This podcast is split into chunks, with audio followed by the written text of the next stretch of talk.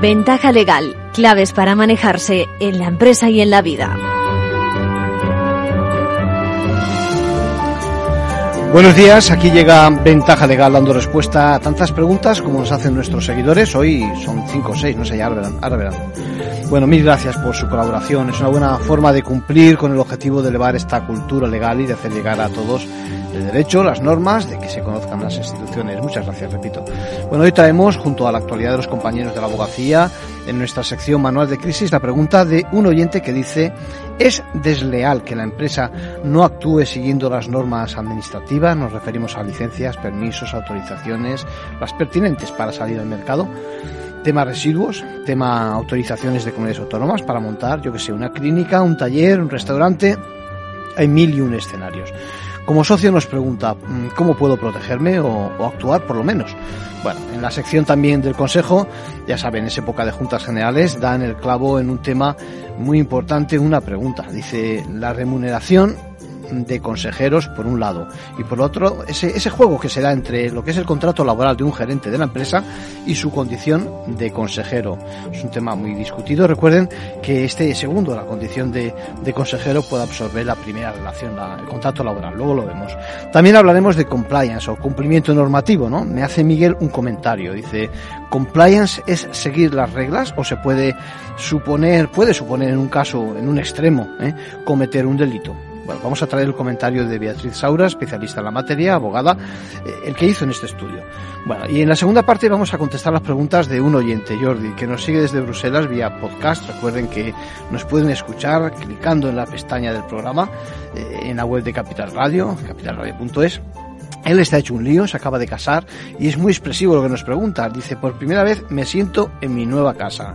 Y de broma me dice mi mujer, eso es tuyo, esto es mío, esto de los dos y al final llega a la conclusión de que eso, eso habrá que verlo, ¿no? Nos preguntamos si de verdad hemos mezclado patrimonios, ¿eh? ¿Qué será incluso de lo que adquiramos en un futuro? Bueno, pues luego le contestamos a Jordi y a sus líos y a sus preguntas que son, pero muy, muy naturales.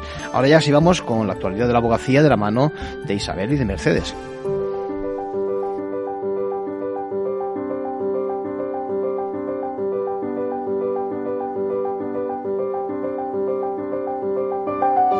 Ahora en Ventaja Legal, la actualidad semanal de la abogacía. Bienvenidas Isabel y Mercedes, ¿qué tal? Hola, buenas tardes. Saludos a todos. Cómo proteger el derecho de defensa frente al intrusismo y las injerencias es una de las grandes preocupaciones de la abogacía, y sobre ello se debatió la semana pasada en unas jornadas en Vigo. Precisamente para garantizar este derecho y prestar amparo colegial, el Colegio de la Abogacía de Gijón ha mostrado su apoyo a un abogado agredido por un cliente asignado por el turno de oficio. Enseguida les contamos todos los detalles. Y también les hablaremos de las celebraciones del Colegio de la Abogacía de Madrid por su 425 aniversario, que fue la semana pasada. Hubo desde una entrega de diplomas a un debate con exministros de Justicia. Y comentamos de forma muy breve otras noticias de la última semana. Spain Legal Expo conectó el sector jurídico y la empresa. Más de 80 expositores participaron en la primera edición de esta feria. Las dos Legaltech de la Abogacía Española, Registro de Impagados Judiciales y Sistema de Pagos Certificados estuvieron en el stand del Consejo General. La sostenibilidad, una oportunidad y una obligación para el sector legal. Así se puso de manifiesto en una jornada organizada por la Abogacía y Women in a Legal World. Málaga acogió el primer Congreso Andaluz sobre turno de oficio. Actualización periódica de la retribución y homogeneización a nivel nacional fueron las principales reivindicaciones. Las medidas en materia de contratos públicos, análisis hoy en la conferencia de los lunes. A cargo del abogado Jaime Pintos, a partir de las cuatro y media. Podrá seguirse online en formacionabogacía.es. Cuidando el derecho de defensa, cuidamos también nuestra democracia. Así resumió Victoria Ortega, presidenta de la abogacía, el espíritu de las primeras jornadas de defensa y protección de la defensa que se celebraron la semana pasada en Vigo. El intrusismo, la falta de amparo colegial, los problemas para conciliar o las brechas tecnológicas y de género pueden afectar seriamente a la calidad del derecho de defensa y a la tutela judicial efectiva. Por eso es necesario luchar contra estos obstáculos, para que ningún ciudadano se quede indefenso ante los tribunales. Y precisamente para evitar situaciones de indefensión, Ortega manifestó su rechazo a la nueva Autoridad Administrativa Independiente de Defensa del Cliente Financiero. También subrayó la necesidad de ofrecer mayores facilidades para la conciliación, la corresponsabilidad y la desconexión digital. Otra reivindicación de estas jornadas fue la asistencia letrada preceptiva en dos situaciones especialmente delicadas, cuando las víctimas de violencia de género presentan denuncia y en los concursos de acreedores. Victoria Ortega. No resultaba admisible. Creo que es el procedimiento más complejo normativamente y procesalmente como puede ser el concurso, que además era mediante aplicación telemática en su mayor parte, se pretendiera que no existiera la asistencia, la asistencia letrada. Todo ello, todo ello, creando además una, mm, digamos, un abandono, una ignorancia de la parte de asistencia gratuita. Ortega recordó además la importancia de aprobar cuanto antes la Ley de Derecho de Defensa. El Ministerio de Justicia se comprometió a llevarla al Congreso en septiembre y para llegar a tiempo, señaló Ortega, sería necesario que se debata esta semana en el Consejo de Ministros. Por otra parte, Lourdes Carballo, decana del Colegio de Vigo, alertó del peligro que supone el intrusismo, esa entrada en la profesión de personas sin preparación. También insistió en la importancia de luchar contra la brecha tecnológica y de género y de establecer medidas de apoyo que garanticen la defensa a profesionales y justiciables con discapacidad. También lamentó las faltas de consideración que a veces sufren los profesionales de la abogacía en los tribunales. Todo esto requiere una respuesta. Nosotros necesitamos que se nos ampare cuando sufrimos estos obstáculos en el ejercicio digno, libre e independiente de nuestra actividad. Porque si no lo ejercemos así, no será realmente un ejercicio correcto de la defensa. El Colegio de la Abogacía de Gijón ha mostrado precisamente su apoyo a un abogado agredido por un cliente asignado por el turno de oficio y ha anunciado que se personará como acusación particular en el proceso penal. Los hechos ocurrieron el pasado 6 de junio, después de que el abogado le pidiera al cliente que esperara para ser atendido. Ante su insistencia, el letrado le ofreció acudir al despacho al día siguiente, pero esta propuesta no pareció agradarle y el cliente le insultó y agredió al letrado, que necesitó asistencia sanitaria. Posteriormente, este puso los hechos en conocimiento del colegio que le ha ofrecido su amparo. El decano, Benigno Villarejo, ha pedido que se tomen las medidas necesarias para defender la libertad, independencia e integridad de todos los profesionales de la abogacía y para evitar que hechos como este vuelvan a producirse. El Colegio de la Abogacía de Gijón no va a permitir de ningún modo que nuestros compañeros y compañeras sean agredidos ni verbal ni físicamente en el desempeño de su actividad profesional. Vamos a velar porque se nos guarde el respeto debido y a proteger la libertad e independencia que debe regir nuestro trabajo como profesionales de la abogacía. El Colegio de la Abogacía de Madrid acaba de cerrar las celebraciones por su 425 aniversario. En total, más de 5.000 abogados han participado en los distintos actos a lo largo de toda una semana para conmemorar los más de cuatro siglos de historia del mayor colegio profesional de Europa. En el primer acto de la semana, la jura de los nuevos letrados, el rey Felipe VI ensalzó la dedicación de los abogados del turno de oficio y subrayó que son ellos quienes luchan por el derecho de defensa. También hubo un foro sobre el futuro de la abogacía con socios y directores de varios de los despachos más relevantes del derecho de los negocios. Además, el ICAM rindió homenaje a la abogacía ucraniana y polaca por su compromiso con los derechos humanos y la labor realizada para ayudar a las víctimas de la invasión rusa. El broche final llegó de la mano de cuatro de los últimos ministros de Justicia, reunidos por primera vez en una mesa redonda moderada por José María Alonso, el decano del colegio. Alonso realizó un alegato del derecho de defensa y lamentó que su norma reguladora siga varada a la espera de trámite parlamentario. Y terminamos con la abogada de la semana. ¿Quién es Mercedes y por qué? Se trata de Izaskun Gana. Ha conseguido que el Tribunal Superior de Justicia del País Vasco conceda a una madre soltera la prestación de reducción de jornada por lactancia, en las mismas condiciones que una familia biparental. Es la primera sentencia firme que reconoce este derecho, porque el Instituto Nacional de la Seguridad Social no lo ha recurrido en casación ante el Tribunal Supremo. Desde marzo del 2019, la Ley de la Seguridad Social reconoce que desde los 9 hasta los 12 meses del menor, si ambos progenitores reducen por lactancia media hora al día su jornada, uno de los dos tiene derecho a recibir recibir una prestación económica del 100% de la base reguladora para compensar esa pérdida. Sin embargo, el INS se lo deniega a las familias monoparentales, en las que solo existe una persona progenitora que pueda reducir su jornada. El Tribunal Vasco ha fallado a favor de la trabajadora en interés del menor para evitar su discriminación respecto a los hijos de familias biparentales y en beneficio de la propia progenitora. Estos casos donde la norma no, no dispone en, esta, en este sentido y expresamente, sin embargo, estos derechos para las familias monoparentales eh, están siendo acogidos por los tribunales en aras de la protección del menor, en primer lugar eh, que segundo lugar, y no menos importante, la verdad, en aras a, la igualdad, ¿no? A la igualdad en este caso de la, de la mujer, fundamentalmente porque estadísticamente, y es una realidad, pues eh, quienes conforman en este país mayoritariamente las familias monoparentales pues son, son mujeres. Este fallo sigue la doctrina del mismo tribunal que dictaminó en octubre del 2020 el derecho de una familia monoparental a disfrutar del permiso por nacimiento correspondiente al otro progenitor. Este caso está pendiente de resolverse en el Tribunal Supremo.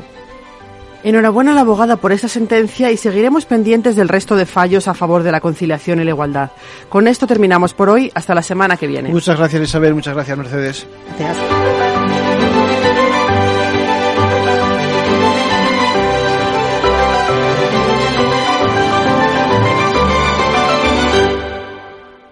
Manual de crisis. Reglas a seguir en caso de necesidad.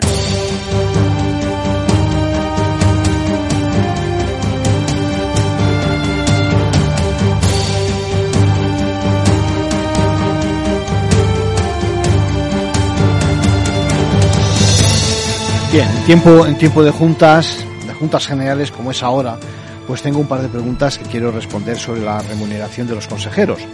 Lo primero, decir que uno de los principios que rigen precisamente el tema es la necesidad de transparencia, transparencia que obliga fundamentalmente a hacer pública muchas cosas, pero también la política de retribuciones, a pesar de que a alguno no le agrada, pero bueno, no hay nada que ocultar, o mejor dicho, que se pueda ocultar precisamente a quien, a accionistas, a partícipes, ni que pueda dejar de plantearse o de discutirse en la Junta correspondiente. Por tanto, hay que tomar nota. Bueno, y es en este foro, en el de la Junta, donde se han de aprobar dichas retribuciones sin lugar a dudas. A veces hay confusiones, no, aquí, se, aquí es el sitio, ¿no? Bueno, cualquier excusa para que no sea así, para que no haya transparencia, supone precisamente ocultar información y permite exigir la correspondiente responsabilidad a quien colabore con dicha ocultación. Y recordemos que ocultar, ocultar consiste también en no detallar, por ejemplo, lo recibido en especie. Estamos hablando de privilegios por el uso de vehículos de empresa, de vivienda, de desplazamiento, no necesariamente ni de trabajo ni o, con la familia, por ejemplo, con ese vehículo, con otros medios de transporte, como sea, viajes, lo que sea. Bueno, en ese capítulo es donde me pregunta un, un seguidor de ventaja legal que siempre recibe la misma contestación de la Junta, ¿no? Cuando él pide información de tipo económico. También sobre lo que cobran algunos directivos, que, que ya se lo darán. Eso es lo que le dicen. Luego dice que, que nunca llega, ¿no? La pregunta que nos hace es, ¿no sería mejor que pusieran a nuestra disposición las cifras en un documento unos días antes y que los que tenemos interés lo pudiéramos consultar, pues eh, evidentemente que sí. Es decir, ese, ese debía ser el procedimiento habitual. ¿eh? Tenéis derecho a conocer, por ejemplo, cosas como si se produce una retribución mixta, es decir, con parte variable, o si hay, yo que sé, una participación en beneficios que perfectamente puede darse, o algo tan simple como son, como son las dietas, ¿no? o, o si hay incluso una remuneración en acciones y no digamos qué sistemas de ahorro se utilizan o, si existe alguna previsión de pacto, eh, lo mismo que si en caso de cese hay indemnizaciones acordadas, es decir, algún tipo de, de blindaje. Bueno, la otra pregunta que nos hace es en qué ocurre cuando el consejero también es director de la compañía y tiene un contrato laboral. Esta es una buena pregunta, ya lo hemos comentado en otras ocasiones. Por ejemplo, ser gerente y además consejero es algo que viene a contemplarse, sobre todo desde una sentencia de 2018, como una relación mercantil. Y este es un tema a estudiar en cada caso. ¿eh? Hay que ver exactamente si es ser gerente o tener un cargo de algún tipo de dirección, digamos de menor rango. Pero a los efectos que me decís ahora, eh, hay que reflejarlo, que quede bien claro, siempre en un contrato, esa remuneración, ¿eh? sea de la naturaleza que sea, laboral o mercantil. Y repito, tiene que ser aprobada en la Junta General. Bueno, con carácter general decir que hay que acudir a los estatutos para ver si el Consejo es un cargo gratuito o remunerado. La presunción es de gratuidad. ¿eh? Y en la Junta General hay que tratar ese tema, precisamente. Los topes, topes de la suma de dietas por asistencia, remuneraciones eh, en forma de acciones, eh, indemnizaciones que decía antes, participación en beneficios, planes de pensiones, etcétera, etcétera. El resultado, repito, se incorpora a los respectivos contratos con los consejeros.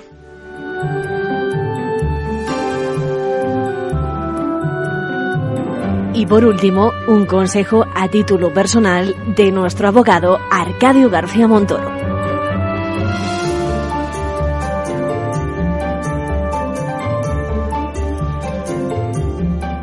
Bueno, eh, ¿qué ocurre? ¿Qué ocurre? El, texto, digamos, del consejo de hoy sería cuando la empresa actúa al margen de la ley. ¿eh? Y la pregunta que nos hace el oyente es, ¿qué ocurre si alguien que tiene participaciones en una empresa acude a la Junta y descubre, por ejemplo, por las líneas de negocio que desarrolla la compañía, que no se han obtenido los correspondientes permisos o licencias o autorizaciones por parte del equipo de gestión? En definitiva, ¿eh? que la sociedad en la que tiene una participación o unas acciones actúa al margen de la ley. Y no nos estamos refiriendo, por lo que nos cuenta, a que se trate de una actividad criminal, ni mucho menos, ¿no?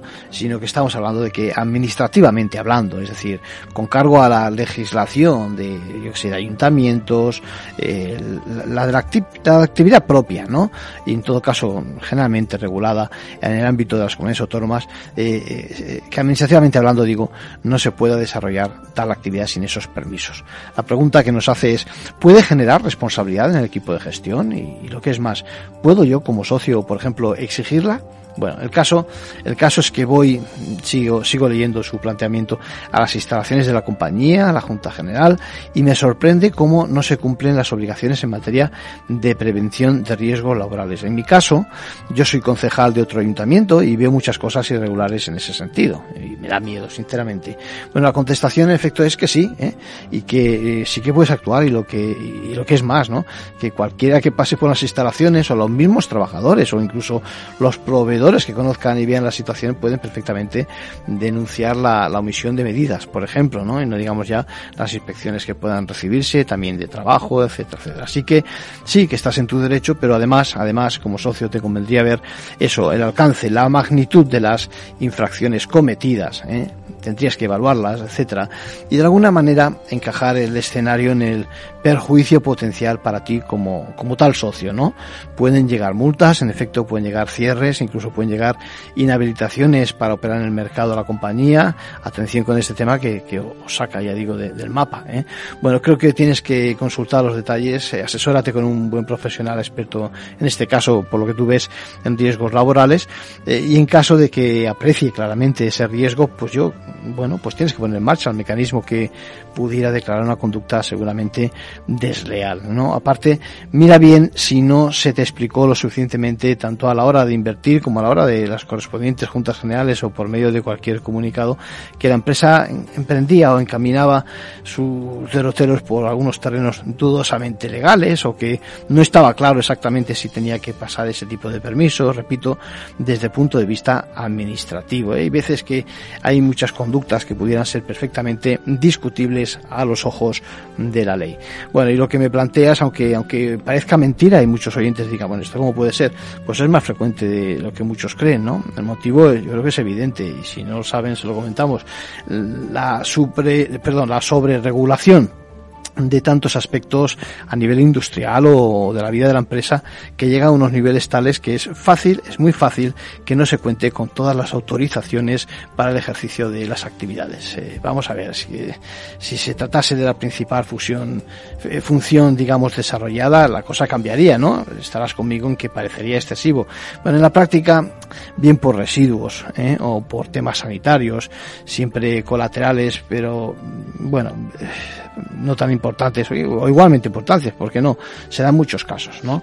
Las inspecciones de las comunidades autónomas o, las denuncias son las que levantan los temas y mi experiencia es que en efecto se desaprovecha la ocasión como socio y ahí te doy la razón, quizás debieras exigir responsabilidades a quienes tomaron la decisión de no contar con los permisos, las habilitaciones, de hecho, tanto la justicia administrativa como nuestros jueces y tribunales califican como poco de negligente ese tipo de conductas.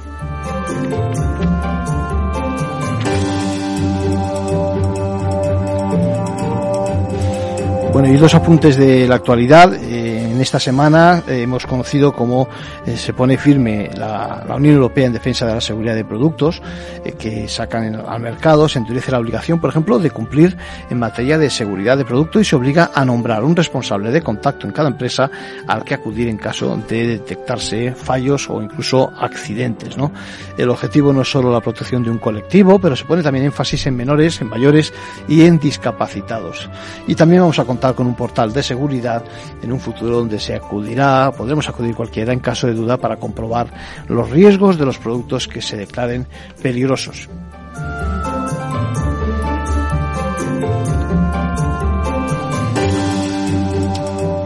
Acabamos ya, también avanza la ley de servicios digitales en el Parlamento Europeo. Eh, esta misma semana hemos conocido como el comité correspondiente ha aprobado con una holgada mayoría una propuesta que, junto a la ley de mercados digitales, una cosa es servicios digitales y otra cosa es mercados digitales, va a convertir a las grandes plataformas, por encima de los 45 millones de usuarios, en vigilantes de las redes.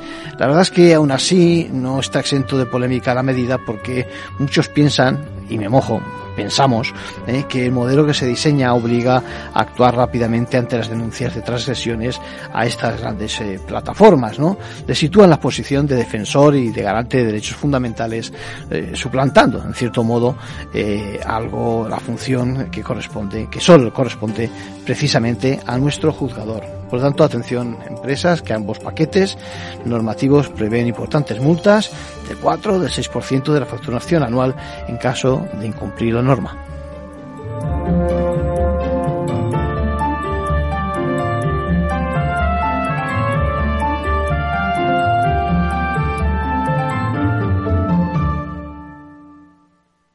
Si estás pensando en comprar una casa, entra en cuchabank.es y accede a nuestra oferta hipotecaria. Cuchabank, el banco de tu nueva casa. ¿Qué es ir más allá?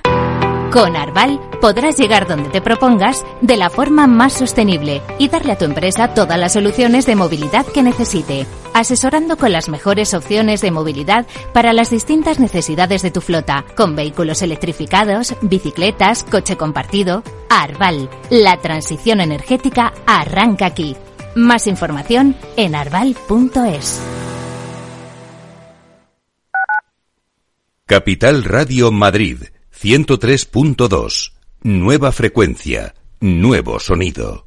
Disfruta de la mejor cocina gallega en Montes de Galicia. Todo un clásico moderno en el barrio de Salamanca. Disfruta de la variada dieta láctica, de las mejores carnes y pescados tratados con respeto y transparencia y regados con una de las mejores bodegas de la zona. En grupo, en familia o en pareja, Montes de Galicia te ofrece el espacio perfecto en cada ocasión. Testigos de la transición. 50 años de periodismo. El automóvil por donde pasaba cada día don Luis Carrero Blanco voló por los aires. Españoles, Franco ha muerto. ¡Viva el rey! ¡Viva la Constitución! El Partido Comunista de España ha quedado legalizado puedo prometer y prometo cumplir fielmente las obligaciones del cargo de presidente del gobierno y hacer cumplir las leyes fundamentales del reino. ¡Y este todo el mundo!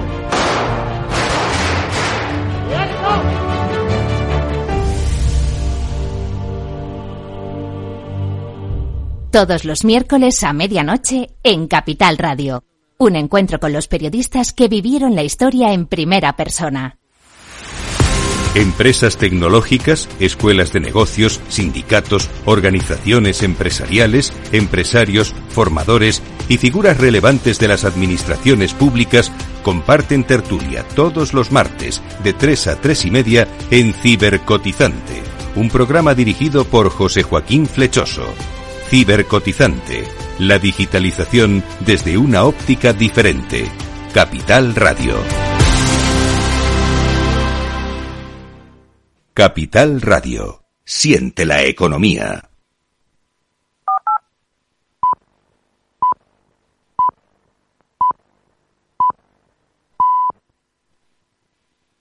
Ventaja legal con Arcadio García Montoro.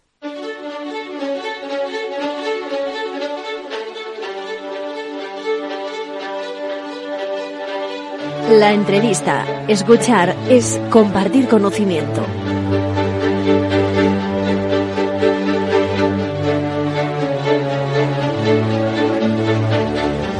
Y tenemos con nosotros a Beatriz Saura. Beatriz, ¿cómo estamos? Hola, muy bien, buenas tardes, Arcadio. Beatriz es especialista en lo que se llama cumplimiento normativo. Es la responsable del área dentro del Colegio de Abogados de Madrid, ¿es así? En la sección de compliance. En la sección de compliance. Y pues, lo de compliance, yo no sé, a algunos no nos gusta mucho que hablemos existiendo palabras en castellano, ¿no? Pero Sí, es cierto. Lo que pasa es que se ha generalizado Claro. el término compliance, bueno, con otras, Sí. eh, con otros términos también, como el cumplimiento normativo. En realidad Vale. es cumplimiento normativo y ya está. Pero es un término que se usa Sí, sí, bastante yo- para que se entienda que es un cumplimiento normativo corporativo, o sea, un poco específico. Además, eh, sepa uno o no inglés, lo cierto es que en la empresa prácticamente ya se ha extendido el término, por lo tanto nosotros, a pesar de que no nos guste el castellano mucho, vamos a utilizar también lo de compliance, ¿no Bien, te parece? Me ¿Eh? parece fenomenal. Bueno, y, y a mí me gusta, me quiero que converse- conversemos como lo estamos haciendo tranquilamente sobre, sobre el cumplimiento normativo porque está calando poco a poquito, poquito a poco en la empresa. Y el objetivo, eh, vamos a explicar cuál es el objetivo, ¿no? Al final, desde hace unos años, la empresa puede cometer delitos, ¿no? Sí, así es. Y, y, y por qué se inventa lo del compliance? Esto tiene un origen en Estados Unidos, que allí ya lo llevan aplicando muchos años. Y en 2010 se introdujo en España. Lo que pasa es que no es hasta la reforma que se hace en 2015 cuando se marcan una serie de pautas con las que ya nos dicen cómo se debe gestionar este control de riesgos. En España está dentro del Código Penal. Entonces, en realidad el compliance, aunque es un término más amplio que se puede referir a más cuestiones, se refiere normalmente por el acceso que ha tenido en España a través del Código Penal a los delitos. Como muy bien has dicho, hay eh, personas jurídicas, hay empresas y otras personas jurídicas que pueden cometer delito y por tanto pues tendrán sanciones, tendrán una pena y que puede ser económica o que puede ser de otro tipo como cierre de locales, prohibición de ejercer las actividades, incluso puede llegar a la extinción de la persona jurídica en determinados casos más graves de reincidencia, bueno, en determinadas circunstancias. Entonces, esto cada vez es más conocido entre los empresarios y cada vez se adopta más medidas y se busca lo que la jurisprudencia ha llamado la cultura de cumplimiento, es decir, eh, que en la empresa todo el mundo sepa que estamos comprometidos con eh, cumplir las normas, con hacer las cosas bien y que no se toleran pues ciertos comportamientos que, son contrarios a la norma y bueno, y así pues establecen códigos éticos, canales de denuncias y se van adoptando toda una serie de medidas para que la empresa todo funcione correctamente. Al final, eh, lo que está claro es que eh, la empresa somos personas. Eh, digo personas, me personas físicas, Sí, sí. gente que toma decisiones y evidentemente aquí el- ese salto cualitativo en el sentido de que la empresa también pueda delinquir lleva a, a precisamente eso, a que ponga la empresa como, como ente en general atención en todas y cada una de las personas que lo componemos, ¿no? Para que sus conductas no generen al final la responsabilidad no solo de ellos a título individual, sino la colectiva, digamos. Exactamente, claro, como la, la persona jurídica no tiene manos, ni pies, ni boca, ni ojos, no puede cometer en sí un delito. Tiene que ser las personas físicas que forman parte de la empresa quienes los cometan y de esta manera arrastren a la empresa. Entonces, tienen que darse unos ciertos requisitos. Hay 27 categorías de delitos comisibles por persona jurídica, es decir, no son todos los delitos que están en el Código Penal, como por ejemplo si sucede en Francia. En Francia pueden cometer todos los delitos. Aquí son solo 27 categorías.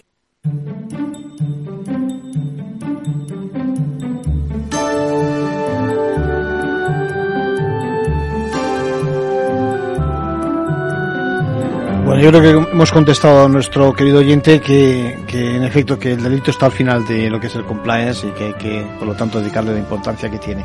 Bueno, y en la segunda parte vamos a también a contestar las preguntas de un oyente que nos dice que nos sigue desde Bruselas, lo decía antes, de, vía podcast, es decir, recuerden que nos pueden escuchar clicando en la pestaña, pestaña del programa en, en la web de capitalradio.es y él tiene muchas dudas, ¿no? Ha contraído matrimonio y dice que por primera vez tranquilamente se sienta en su nueva casa y su mujer, él, después de la mudanza y demás, dicen esto es mío, esto es tuyo, esto de los dos, pero no saben realmente ni a quién pertenece cualquiera de las cosas y nos preguntamos, eh, dicen ellos, si de verdad hemos mezclado patrimonios y qué será de, de, lo que adquiramos en un futuro, ¿no? Pues gracias Jordi por tu pregunta.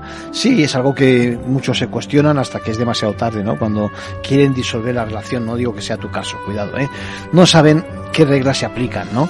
Y, y, si podían haberlo pactado de alguna forma o incluso si están a tiempo de hacerlo. Para responder a muchas de estas cuestiones, traigo una conversación que tuvimos con un notario, con Pedro Carrión, que yo creo que te va a aclarar muchas cosas. Lo primero, ¿sabes qué régimen legal se aplica a las relaciones económicas, por ejemplo, en tu matrimonio, en tu relación eh, de pareja?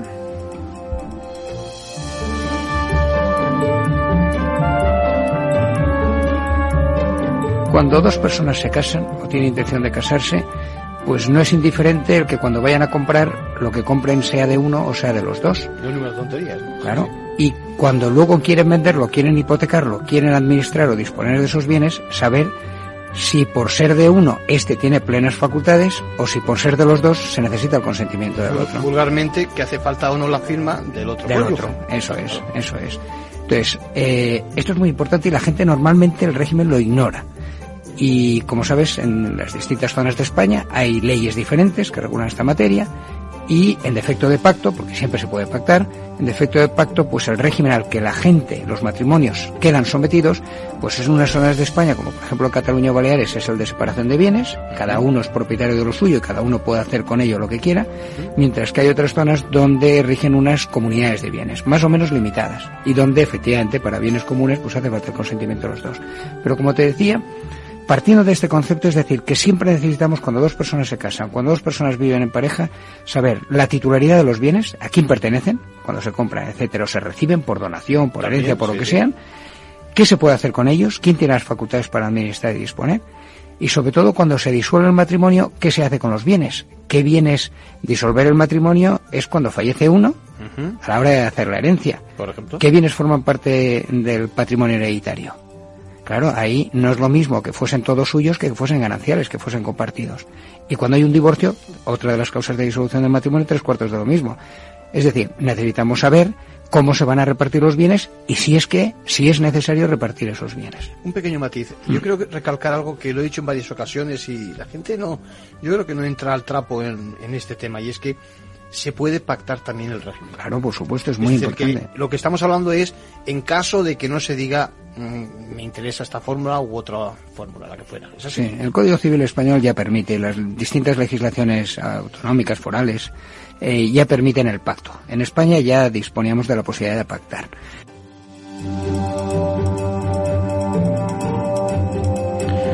Bueno, la verdad es que yo creo que te contestamos, Jordi, pero eh, también nos dice que su tema es más complicado porque su nacionalidad es diferente a la de la mujer, ¿no? Y además están viviendo en Bruselas. ¿eh? Pero bueno, tranquilo, Jordi, que tenemos también explicación para eso. Porque desde hace unos años hay incluso nuevas normas, un reglamento, un par de reglamentos que regulan el asunto y además es que, es que tu caso, que sepas que tampoco es tan infrecuente.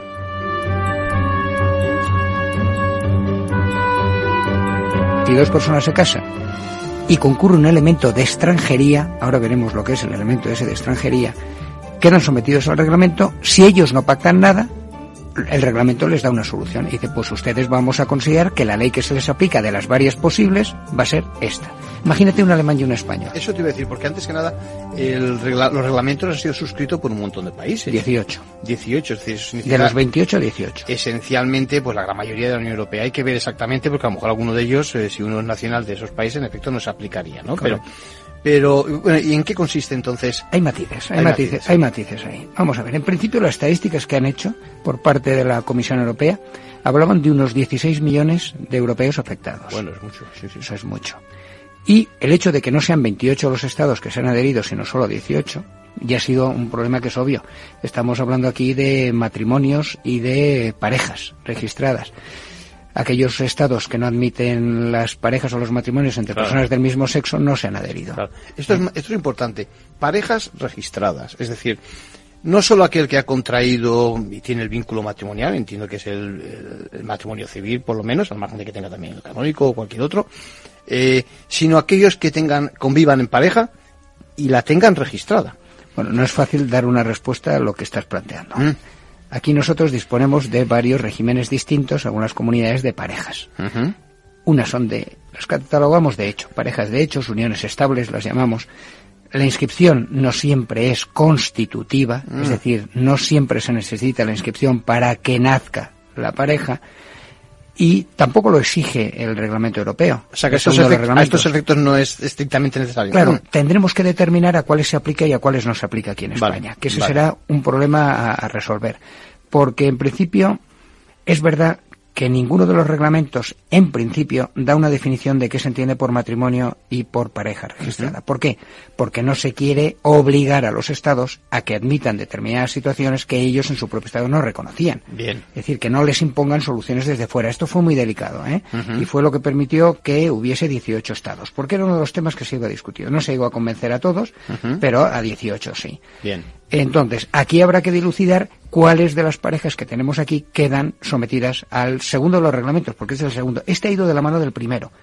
El segundo estaban convencidos de que no se aprobaría si no iba juntamente con el primero. ¿Qué significa? Que los que en el sucesivo quieran adherirse a los reglamentos no podrán hacerlo a uno sí y a otro no. El que quiera adherirse de los 10 países que faltan tendrá que hacerlo los dos. Quiero hacer un pequeño matiz. Ya sé que en esto de derecho eh, las redes, Internet, Wikipedia y demás tienen un peligro, por lo menos de- desde mi punto de vista, impresionante. Pero por si alguno quiere abundar un poco más, reglamento por una parte 2016-1103, ¿es así? Sí. Y 2016-1104. Correcto. ¿Es así? Pues si Esto es quieren de las parejas, abundar un poco más en, el tema. Bien, entonces eh, se aplica, decíamos, a las parejas y se, y se aplica también a, a los matrimonios, ¿no? Sí. Entonces, en ese entorno... Cada reglamento a unos, ¿eh? Cada reglamento a unos. Eh, claro, yo pienso en nuestros oyentes hay muchos expatriados de otros países en nuestro en nuestro país. Eh, existe también muchos españoles que están expatriados en esos países. Claro. Ese es el escenario, ¿no? En el que se aplican los Vamos a ver, el escenario es, piensa, en un matrimonio o en una pareja, los criterios son los mismos, ¿eh? equivalentes. Hablemos de matrimonio, pero extendámoslo a las parejas. Un matrimonio en el que concurre un elemento de extranjería o transfronterizo. Es decir, lo que estamos tratando ahora puede afectar también, puede afectar también a españoles. Puede afectar a españoles.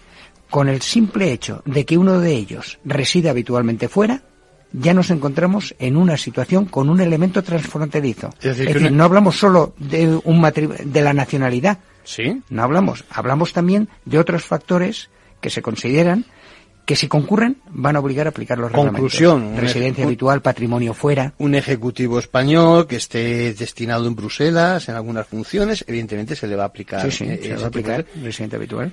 Imagínate un caso que se puso eh, de manifiesto en la jornada del otro día. Dos españoles se casan, se trasladan a residir habitualmente de manera inmediata a cualquier país que no sea de la Unión Europea, a Qatar, por ejemplo, se les aplica el régimen que O sea, establecido españoles allí. que estén, por ejemplo, en Sí, Estados sí. Unidos, se que se vayan. Dos es- bueno, por el hecho de estar ya residiendo en Estados Unidos ya se les puede aplicar este reglamento. Pero imagínate que están aquí, que siempre han vivido aquí, que se casan y que por lo que sea se tienen que trasladar y van a residir habitualmente a Estados Unidos. Vamos a aplicar las reglas de ahí. Vamos a aplicar. Por eso es muy importante que esto no afecta solamente a los matrimonios mixtos o a las parejas mixtas de español con extranjero. Es importante el matiz. sí. Claro, es muy importante. Porque además eh, son situaciones cada vez más comunes, Claro. la movilidad geográfica y demás, el trabajo es, es así, sobre Claro. todo, repito, en el mundo. Fíjate, lo que se ha querido evitar, Arcadio, es que una misma pareja, una misma unión, un mismo matrimonio, si compra algo aquí en España, sean considerados casados, por ejemplo, en gananciales. Si se van después a Alemania, los consideran casados ese mismo matrimonio, sin que hayan hecho absolutamente nada, a lo mejor por el elemento que concurre ahí, los consideran casados en un régimen de participación en ganancias que se llama, que es como una separación de bienes con un derecho de crédito al final cuando se disuelve.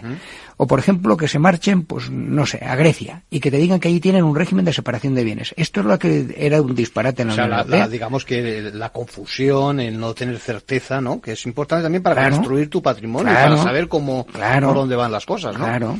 Vale. y luego y luego otro punto importante que el reglamento es mucho más amplio. Los reglamentos lo que tratan de resolver es qué ley se aplica de las varias que puedan concurrir que es de lo que estamos hablando.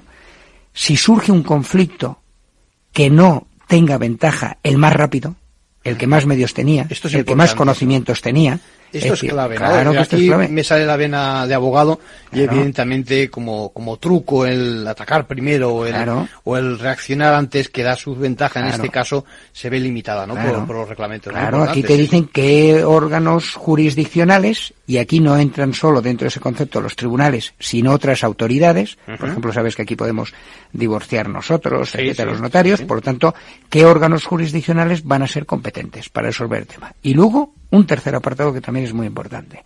Tú sabes que la gente, imagínate unas capitulaciones matrimoniales, una escritura. Tú tienes Vamos a traducir. Las capitulaciones matrimoniales son ese pacto donde se acuerda exactamente cuál es el régimen que hemos dicho antes, ¿no? Sí. Y que se eleva a la escritura pública, pues para darle publicidad, ¿no? ¿Es así? Bueno, para darle seguridad, para darle trascendencia, para que pueda surtir efectos probatorios, Eso para es. que sean indiscutibles, ¿no? Eso para es. que te los admitan cuando circulan. Entonces, Venga, en ese escenario. imagínate que otorgamos unas capitulaciones aquí. Dos personas vienen, celebran las capitulaciones aquí. Cuando luego se trasladaban a Francia o se trasladaban a Alemania o se trasladaban a Italia o cualquier país europeo, resulta que tenían que ser sometidas a un procedimiento para ver qué era eso, si tenía que ser aceptado, reconocido, etcétera. No se reconocía, en definitiva, era complicado. Bueno, te obligaba a ser, cada, cada país establecía un procedimiento diferente, con lo cual era un suplicio. Gastos, pérdida de tiempo. me imagino, La convenios, casi bueno, era lo de menos, ¿no? convenios. Pero imagínate traducción de documentos. Un gasto, eh, importante. Claro, y sobre todo tenías que buscar el asesoramiento en ese país para determinar si servían o no servían. Entonces, de esta forma, ¿se entiende reconocido automáticamente? Aquí se dice que los documentos públicos serán admitidos. Bastará que el país donde se otorga el documento público vaya acompañado de un formulario estándar que se ha aprobado ahora y un reglamento que se llama de ejecución y acompañando al documento otorgado dirá ese formulario qué fuerza probatoria, en su caso qué fuerza ejecutiva tiene en el país de origen donde se ha expedido. Vamos a traducir por documento público el documento que hacéis vosotros, los notarios. Los nuestros son documentos públicos. Todos Las escrituras público. es el típico documento público. Bien. Documento público, además, los propios reglamentos dan una definición del documento público.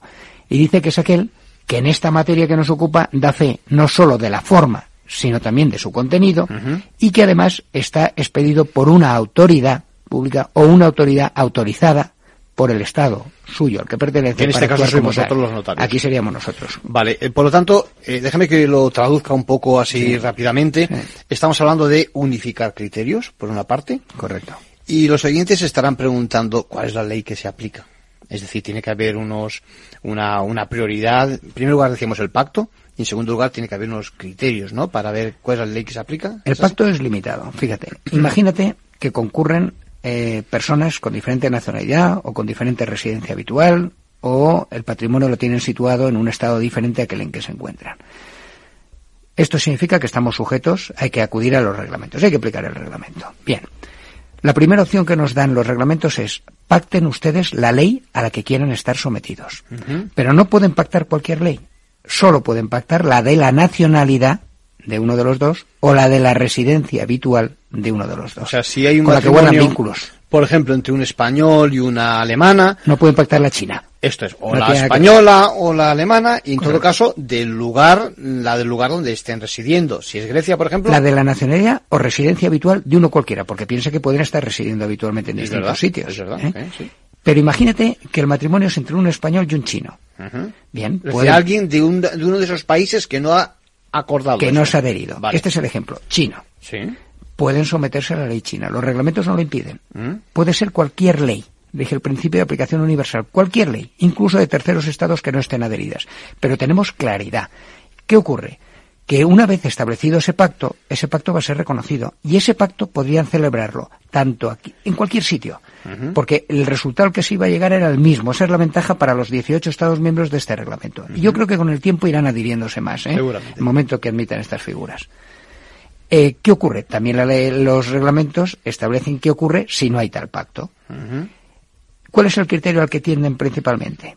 En ausencia de pacto, al de la residencia habitual inmediatamente después de celebrar el matrimonio. Es decir, que el matrimonio contrae eso, matrimonio, se casan y a partir de ese momento su primera residencia, me invento, es Francia. Se, aplica aplicaría esa ley francesa. La legislación francesa. Esto es fundamental para saber, pues Claro, eso, eh, claro. cuál va a ser el final de... Sí, sí, sí. Claro, dos catalanes Sí. que tienen un régimen de separación de bienes, que están convencidos que cada uno iba a ser propietario de lo suyo. Pero viven... Se van a vivir a Francia Claro. y resulta que les han cambiado la, eh, han cambiado la idea de lo que teníamos hasta ahora aquí y resulta que se les va a aplicar el régimen francés. Déjame que me, adelante, te hago una pregunta, me surge sobre la marcha. ¿Se puede cambiar ese régimen con Sí, posterioridad? Es sí. decir, que aunque ese sea por defecto en primer lugar, llegado el momento, si se dan cuenta, si saben que eso es así, Sí, se lo- están enterando ahora en estos Sí. momentos, pueden acudir al notario Claro, claro. y perfectamente cambiar el régimen. Claro, y podrán pactar de nuevo, o sea, o pactar por primera vez, Sí. pero siempre con un pacto limitado a una de las dos legislaciones que decíamos antes, la de la nacionalidad o la de la residencia habitual. Muy interesante, sí, sí, sí. sí.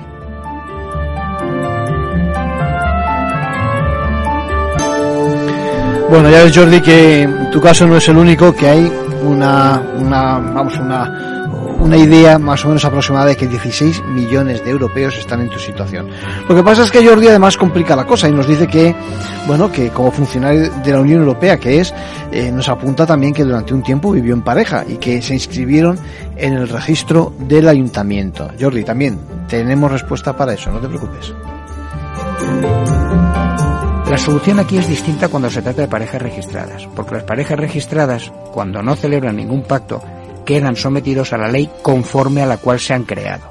Es decir, cuando dos personas se unen en pareja, eh, oye, pues queremos ser pareja y queremos ser pareja de acuerdo con la legislación holandesa. Perfecto, se les va a aplicar esa legislación. Piensa luego que una vez que sabemos la legislación que se aplica, en el caso antes de los españoles que se han ido a Francia, Sí. eh, la legislación francesa, una vez sometidos a ella, eh, pues dice que si no pactan nada más, si no añaden nada más, el régimen será el de comunidad de bienes, limitado. Pero a ellos cabe la posibilidad de que pacten o una comunidad universal, mire usted, todo, ¿eh? Lo que teníamos antes, otra lo que fórmula. tengamos de, Ujú. o una separación de bienes. O sea, lo pueden pactar, la legislación lo permite. ¿Algún otro criterio? Bueno, en defecto de residencia habitual, piensa que, por ejemplo, no reside en el mismo sitio, lo supliría para los matrimonios la nacionalidad común. En el caso de que la tengan. Hemos dicho, imagínate, pues eso, dos españoles que eh, cada uno tiene su residencia habitual en diferentes lugares. No nos sirve el criterio de residencia habitual, porque cada uno está, y no Sí. han pactado, ¿eh? Cada uno tiene una residencia, pero la nacionalidad es la misma. Se aplica la ley La ley española. Y dentro de esta, aplicaríamos el Código Civil, eh, título preliminar, con las reglas especiales que tenemos, para saber si es la catalana, es la, el Código Civil, si es la gallega, si es la navarra.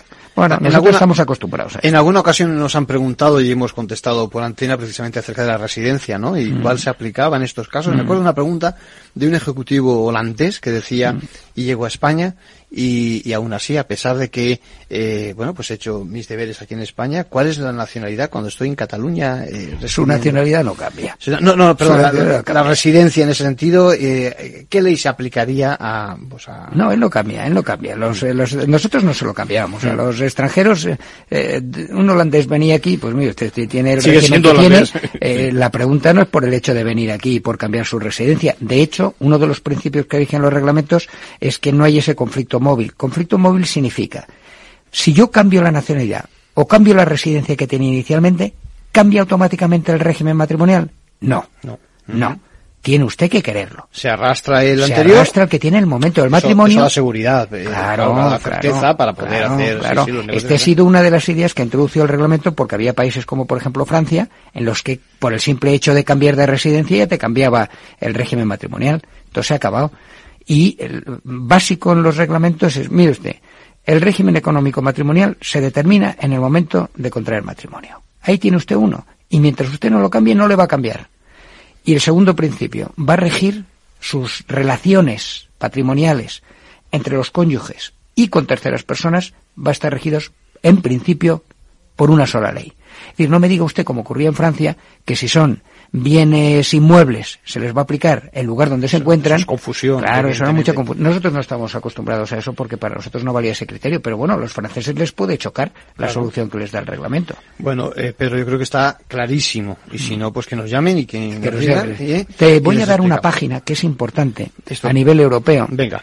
Eh, El es- tema europeo es que quiero tocar, tocar ahora, sí. Dime, claro, dime la el nivel es CNUE, Esto es. CNUE. Sí. Y ahí hay una página eh, donde hemos elaborado una serie de fichas muy importantes, muy útiles. Contestando unas preguntas. Claro, destinadas a los ciudadanos. básicas, sí, a sí. los ciudadanos, muy elemental, muy facilito. ¿eh? Están dos distintas lenguas. O sea, eh, cada uno, aquí estamos en España, pues será en español como se entre, pero vamos, eh, en, en los países que integran el CNUE, que somos 22, Ujú. somos 22. Es decir, aquellos que tenemos un mismo concepto del notariado, del notario y del documento público. Dentro de la Unión Europea. Dentro de la Unión Europea. Los británicos quedarían excluidos, Sí, sí. países Y nórdicos, Suecia, también, No, no, sí. Europa. Estamos hablando de Europa. Correcto. No, no, no, no. En América, vamos a ver, existe otra o, asociación internacional, yo Me soy el consta, secretario. me consta, me consta. Y, y ahí somos 88 países. Muchos de América. Tenemos 19 en África. Por seguir, 6 en Asia. Por seguir con la organización europea. Cuéntame Sí. qué estáis haciendo desde la organización europea. Bueno, aparte eh, de impulsar esto, me consta, no sé si tiene relación o no, eh, lo comentábamos fuera del micrófono, yo en otra ocasión he asistido a algún seminario vuestro en materia Mm. de tema de vuestra aportación impresionante Mm. en materia de blanqueo de Mm. capitales. ¿Qué estáis haciendo en Europa precisamente en estas materias? Vamos a ver, vamos a ver. Los notarios estamos perfectamente y totalmente involucrados, implicados en la lucha contra la financiación del terrorismo y el blanqueo de capitales. Absolutamente convencidos de que es una lacra y hay que luchar contra ella. Y los notarios estamos llevando a cabo dos acciones. Una a nivel europeo, otra a nivel mundial. De hecho, yo estuve entrevistándome con autoridades del Fondo Monetario, Banco Mundial, Gafi, Gafilat, como secretario de la Unión en compañía del presidente de la misma, José Marqueño, compañero de Barcelona, notario de Barcelona. Y eh, a nivel europeo lo mismo. ¿Qué estamos haciendo? Está tan convencido la, la- la Unión Europea, la Comisión, de, de- de la importancia del papel que jugamos los notarios, que eh, se ha financiado una serie de seminarios, creo que es un total de 21, de los cuales, hablo un poco de memoria, de los cuales no sé si 12 están destinados a explicar el derecho de familia, estos dos reglamentos de los que hemos hablado hasta ahora, Por ejemplo. y el resto, otros nueve, a lo que es mm, divulgar, formar a distintos colectivos, básicamente notarios, en la lucha contra el blanqueo de capitales. Son seminarios que están financiados, como digo, por la Comisión Europea. Son seminarios que se organizan en los distintos países europeos. Y lo que se busca es que participen en ellos no notarios o profesionales del país organizador, sino otros limítrofes. No quiero, Pedro, que acabemos nuestra conversación tan ilustrativa y tan clarita como la estás exponiendo, eh, sin eh, decir, recordar a la gente que el notario no solo es ese señor que da fe y que está presente, sino que se le pueden hacer muchas preguntas cuando uno está presente en cualquier acto. Lo digo porque yo creo que, y déjame que lo diga así ahora que no nos oye nadie, eh, la gente no abusa del notario como debiera abusar. Es decir, Pues es ¿no te parece? Sí, yo sí, creo verdad, que hay que recordarle No, que no, es margen de que venga uno con un abogado o no, el notario responde a muchas Sí, sí, preguntas. por supuesto, Y vamos por lo a tanto, sí, les sí. recomendamos, ¿no? Que Sí, sí, sí. El notario es una persona cercana, el, el notario tiene que estar cerca, es una persona más, es un ciudadano más, está cerca, conoce la problemática y para poder asesorar bien, para poder redactar buenos documentos es necesario conocer cuáles son las inquietudes, las voluntades y por lo tanto hay que preguntar, hay que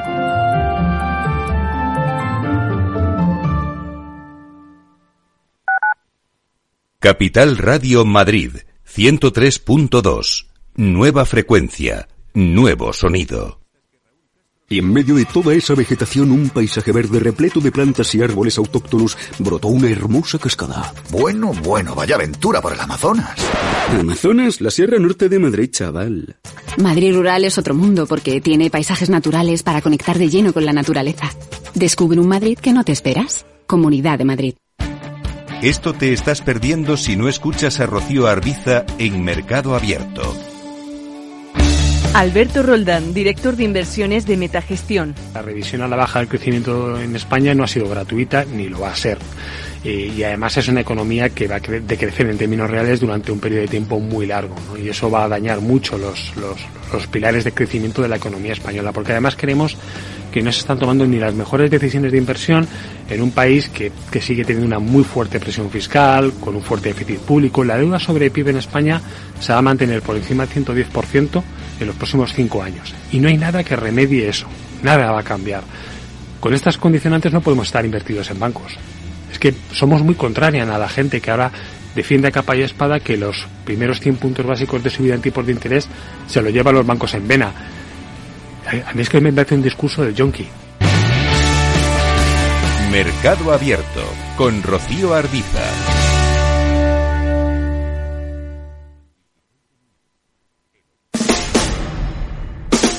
Escucha cada día entre las 8 y las ocho y media de la noche el balance de los deportes con Paco Lloret, la emoción del fútbol y la pasión del deporte en el balance. Capital Radio. Capital Radio, la genuina radio económica.